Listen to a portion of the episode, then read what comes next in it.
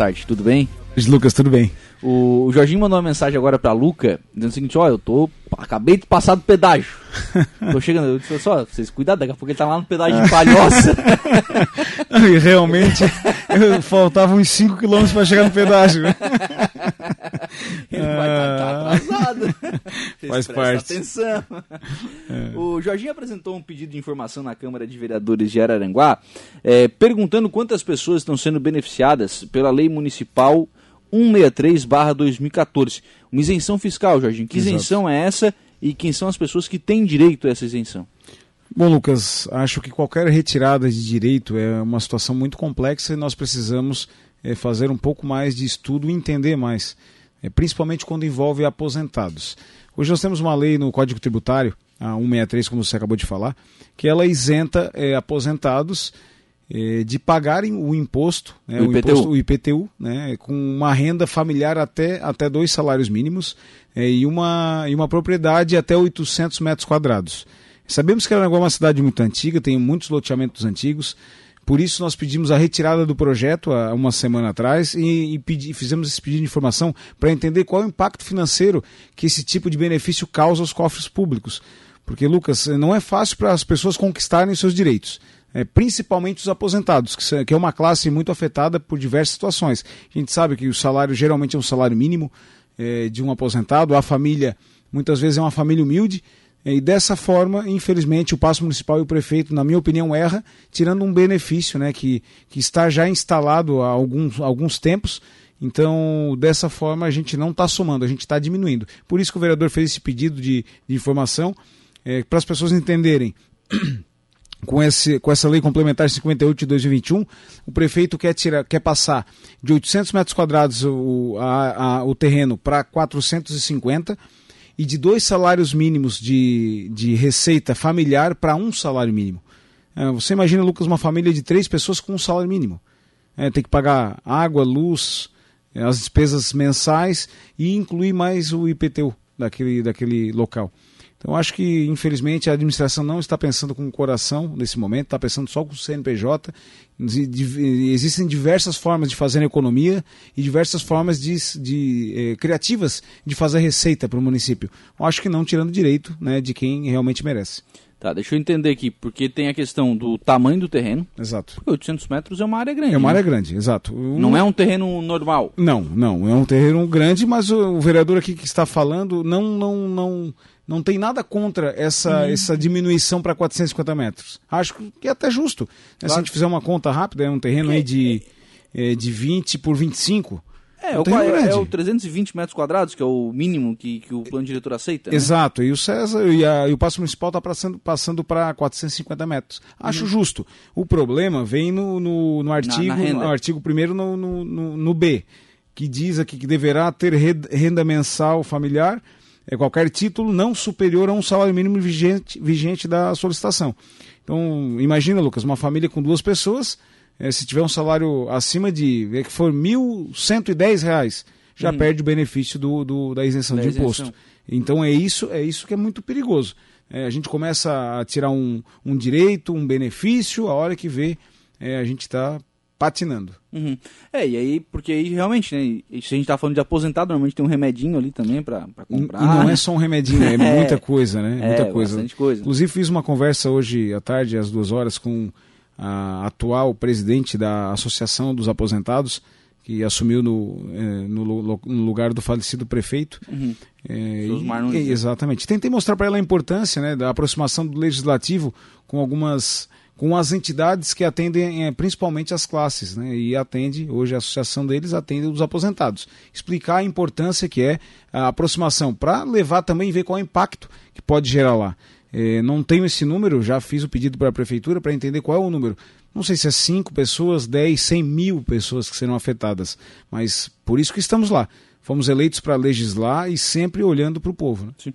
É, e aí tem uma questão também, porque esse número ele também ele pode ser Irrisório também. Não, né? eu não vou nem dizer irrisório, mas tipo assim, ele vai vir o número de quantas pessoas são beneficiadas. Mas não vai fazer a distinção de quantas pessoas deixarão de ser beneficiadas se mudar a lei, né? Exatamente. Por isso que nós estamos é, pedindo para entender É, provavelmente, para fazer uma alteração dessa, o prefeito ou o passo municipal tem que ter um estudo técnico antes, antes financeiro, né, para ver qual é o impacto financeiro, e realmente com esse nosso pedido a gente vai entender se foi um pedido é, técnico ou um pedido, ah, vamos somar aqui, tá dando, a gente está dando tanto desconto, vamos aumentar essa receita, cortando o benefício. Eu acho que não é dessa forma. Nós temos uhum. alguns outros outras situações para aumentar a receita. O município está aumentando a receita, emendas impositivas, recursos do governo federal, do governo estadual. Acho que está caminhando bacana. Agora a gente tem que dar uma segurada também. Tem alguns outros problemas, Lucas, que a gente vem conversando. No final do ano nós tivemos a alteração, é, manteve o mesmo índice uhum. e sabemos que se continuar nessa levada, é, para as pessoas que estão em casa também entender, o nosso imposto vai aumentar em praticamente 40% no final do ano. É um número muito alto se continuar como está a economia do país. Então, mais uma, né, um corte de benefício, agora daqui a pouco mais um aumento, aonde a gente vai chegar? Então, o momento não é bom, a inflação está batendo o pico do, de, dos últimos 20 anos, o mais alto, e as pessoas estão aplaudindo alguns aumentos. Então, a gente tem que colocar a mão na consciência e entender o que, que nós queremos. Né? Queremos pagar mais? Aí a gente já tem que ficar aí 4, 5 meses do ano só pagando imposto. Então a gente vai ter outros aumentos, então a gente precisa ficar ligado nisso e entender que a população é a primeira que tem que ser é, ouvida e a primeira que tem que ouvir essas solicitações dos vereadores. Sim. Tem uma outra questão sobre essa, é, esse tema da, da, do benefício né, da, dos aposentados, que é a questão da, da, divulgação e da necessidade de a cada dois anos estar tá lá é, fazendo o repedido, Exato, né? exatamente. A, atualizando o pedido, né? Eu não sei, mas eu acho que isso aí tinha que ser mais fácil, né? Porque daí tem que levar toda a documentação de novo. Ah, mas aí é um público que é um aposentado, talvez pode falecer, enfim, tem esse. Eu, eu, sempre falo, Lucas, nas minhas falas na Câmara, que do dia 17 de março de 2020 nós vivemos outra realidade. Pós-pandemia, nós estamos ainda vivendo algo diferente, entendendo como vai funcionar acho que já, part... já, já passou do momento de nós ter, ter um governo totalmente digital. É claro que vai continuar é, as pessoas indo até a prefeitura, sim, sim. mas é, 90% do serviço hoje do passo municipal tem que ser digital. É, como é que a gente vai solicitar uma planta baixa de uma casa? Tem que ir lá pessoalmente pagar o, o é, isso protocolo? isso já tem sido já tem sido estudado, isso Exato. colocado em prática. Mas Lucas, é, os tempos vão passando. Já se passaram-se 10 meses. É, até dezembro, é, praticamente aí 45 dias. Em janeiro e fevereiro, a gente sabe, até abrir, abrir orçamento, se passam praticamente dois anos.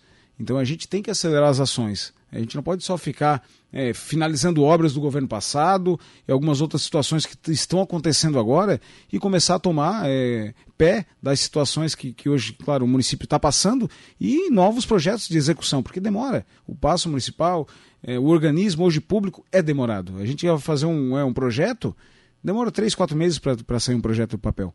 Então temos que pensar com antecedência para lá na frente a gente poder é, dar a, a, resposta, o respaldo que as pessoas precisam. Sim, é, é verdade, né?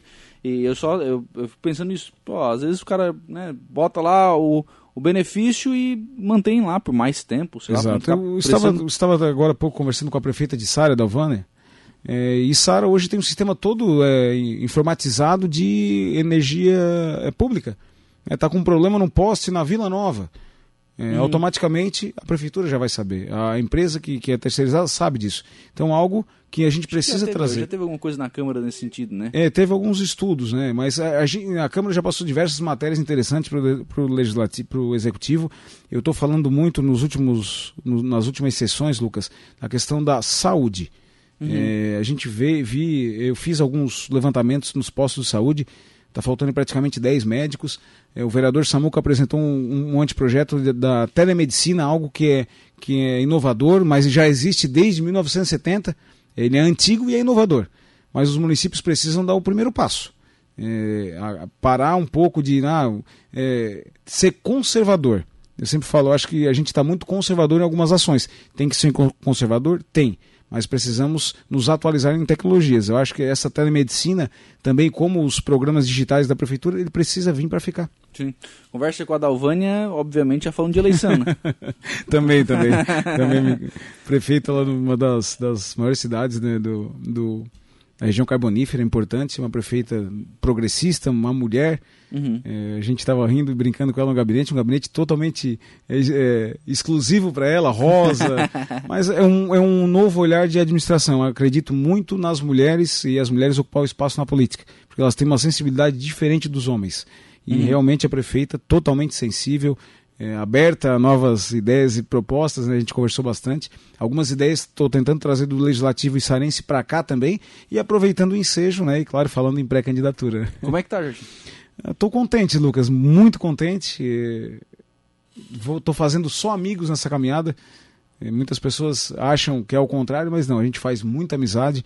Estou conhecendo muita gente boa que não conhecia e está cada dia melhor. A gente está tentando consolidar uma candidatura a nível estadual, que não é fácil, mas estamos fazendo um bom trabalho do Passo de Torres a Maracajá, agora avançando o Criciúma, vamos avançar agora para a região de Tubarão, eh, e vamos para São José também em dezembro. Nosso, nosso cronograma está bem feito, mas primeiro a gente está organizando a casa, que é o sul de Santa Catarina. Perdemos muito, Lucas, em não ter um deputado federal na região sul. Né? O Jorge Beira foi o nosso último candidato, nosso último deputado, trouxe muitas emendas, eh, muitas questões importantes para o Vale do Araranguá. Eh, fui numa prestação de contas do deputado Zé Milton sábado, eu vi que o deputado trouxe mais de 300 milhões de reais em obras e investimentos para a região. Como falei lá no, no, meu discurso, precisamos de um deputado Zé Milton em Brasília para tentar trazer mais investimentos para cá, para acabar com essa barreira é, que ainda existe a nível federal de nós, de Araranguá, depender de Criciúma.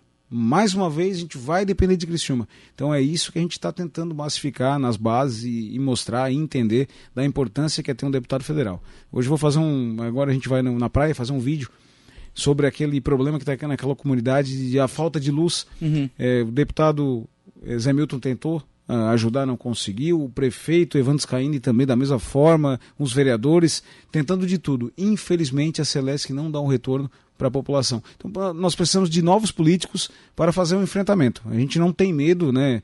Muito tem que, tem que ser humilde em algumas situações, mas a gente não tem que ter medo de fazer enfrentamento. Está na hora, Lucas, de a gente colocar políticos novos na vitrine para que a gente possa dar continuidade nos enfrentamentos necessários para a região sul. Investimentos foram tirados da nossa região, levados para a região carbonífera, para Tubarão, para a Serra, e a gente fica aplaudindo ainda os políticos. Então, por isso que o Jorginho vai colocar o nome né, para ser pré-candidato a deputado e por entender dessa realidade do Sul. Jorginho, como é que está a aceitação no PP no Vale do Araranguá? No Vale, Lucas, melhor impossível. Eu esperava que teria um pouco mais de. mais de. É, não retaliação, mas um pouco mais de segurança entre os progressistas por ser um novo. Né, por, por ter 33 anos, por estar tá começando a carreira política, por ser segunda vez vereador, mas bem pelo contrário. Sábado tinha praticamente 250, 300 pessoas, só lideranças, né, prefeitos, vice-prefeitos, vereadores, e de lá já tinha conversado com muitos da, daqueles que estavam lá, mas saíram novas ideias, as pessoas realmente pedindo. Jorginho, parabéns pela coragem, que não é fácil colocar o rosto no santinho, principalmente bater de frente com dinossauros da política. A gente sabe, né, Lucas, que uhum. existe ainda. Não na nossa região sul, que é uma região um pouco mais limpa disso, mas é, na capital a gente vai, vai bater de frente com o sistema, né? Automaticamente é com o sistema. E a gente está disposto a fazer esse enfrentamento pelo Vale do Araranguá, por saber da importância que é ter um, um representante aqui do Sul. Então, acho que a gente ganha bastante com, com o nosso nome à disposição. É claro que tem mais um ano pela frente, então eu tenho que correr mais que os outros, né? Por ser um, um rosto pouco conhecido na região. Mas temos aí diversas bandeiras e pilares a serem levantados. Inclusive, comentei um com a prefeita agora que ela achou fantástico, que é uma bandeira bacana que a gente vai levantar, que é um gabinete de projetos, porque eu, como vereador, sinto na pele. Né? Uhum. Quero fazer um projeto de uma rua, demora seis meses, um ano. Então, os deputados eles podem auxiliar de algumas formas e também fazendo parceria com os municípios e ajudando nessas questões. Então, a gente está caminhando muito bem. É um partido muito conservador, a gente sente que é conservador, mas está faltando aquele aquela pimenta, né? Que eu acho que eu chego com essa vontade, com essa força para bater de frente com o sistema e dizer: o Vale do Aranguá terá candidato a deputado federal. Eu pergunto sobre o Vale, Jorginho, primeiro porque tem que sair bem de casa, né? Claro, tem, para falar de disputa eleitoral, para disputar mesmo, tem que sair bem de casa. Não, ah, vai ser um grande candidato. Não, que, se não sair bem daqui, não vai ser. Não. E, e claro, tu tens um histórico de outras filiações partidárias, Exato. do MDB, inclusive. Claro, né? sim, então, sim. assim, a gente conhece a, a rivalidade entre, entre os dois partidos. Isso em nenhum momento pegou? Não, bem pelo contrário, Lucas. Eu acho que eu sempre deixei bem claro ao Partido Progressista que me sinto muito bem ocupando uma cadeira hoje e representando o Partido Progressista. Se fosse ao contrário, né, hoje estaria junto, sem dúvida nenhuma, com o prefeito que é do MDB.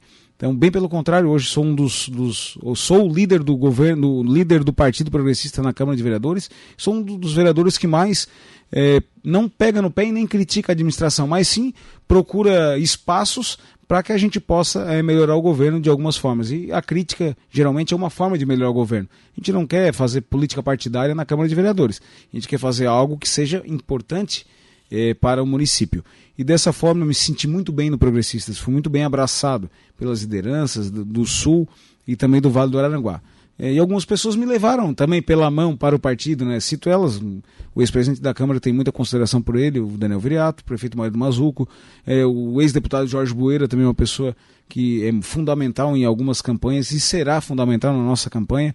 É um empresário, Guilherme Maia, um grande amigo meu de, de longa data, é, e sempre entendi que o Partido Progressista é um partido formador de pessoas e políticos. Então, por isso, hoje é, faço parte das fileiras do partido, é, tentando ser uma, uma candidatura regionalizada para chegar, se Deus quiser, lá no ano que vem com uma, uma candidatura consolidada e representando o Vale do Aranguá, também representando o Partido Progressista, mas sim uma região inteira. Eu acho que a nossa candidatura, Lucas, não será uma candidatura de um partido isolado.